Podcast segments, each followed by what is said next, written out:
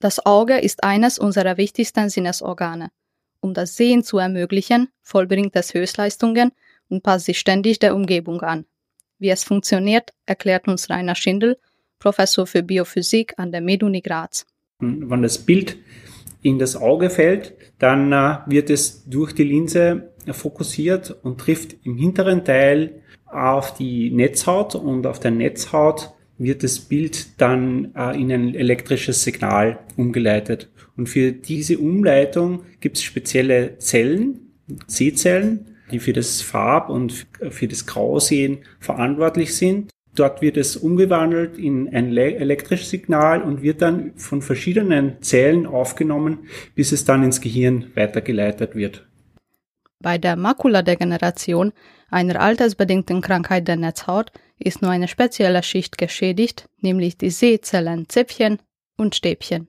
Forschern und Forscherinnen der MedUni Graz und schwedischen Experten und Expertinnen für Optoelektronik ist es gelungen, chemisch veränderte Farbstrukturen zu entwickeln, ähnlich wie aus dem Laserdruck, mit denen man künstliches Sehen herstellen kann.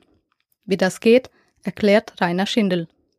Bei diesen Krankheiten gehen die Sehzellen verloren, aber die weiteren Zellen, die das Sehsignal an das Gehirn weiterleiten, die sind noch vorhanden.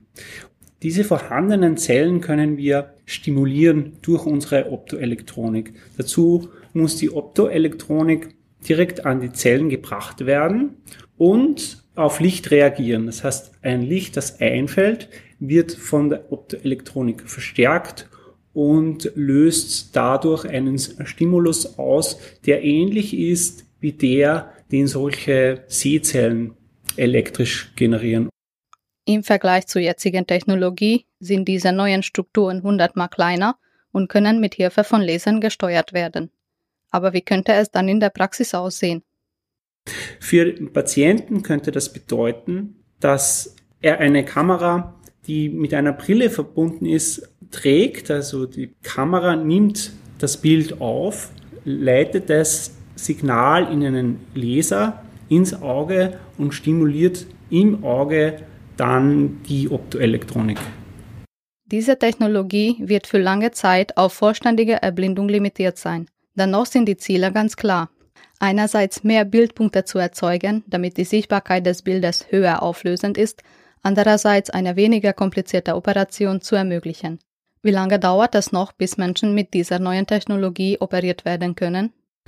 Dazu arbeiten wir an verschiedenen Bereichen. Einerseits den Kontakt zwischen den Zellen, das sind Nervenzellen, zu optimieren, die Elektronik sensitiver zu machen und eben diese Nervenzellen wirklich punktgenau zu stimulieren. Also kann man das nur schwer voraussagen, wann es wirklich klinisch relevant sein wird. Für den R-Campus der Grazer Universitäten, Eva Sabo.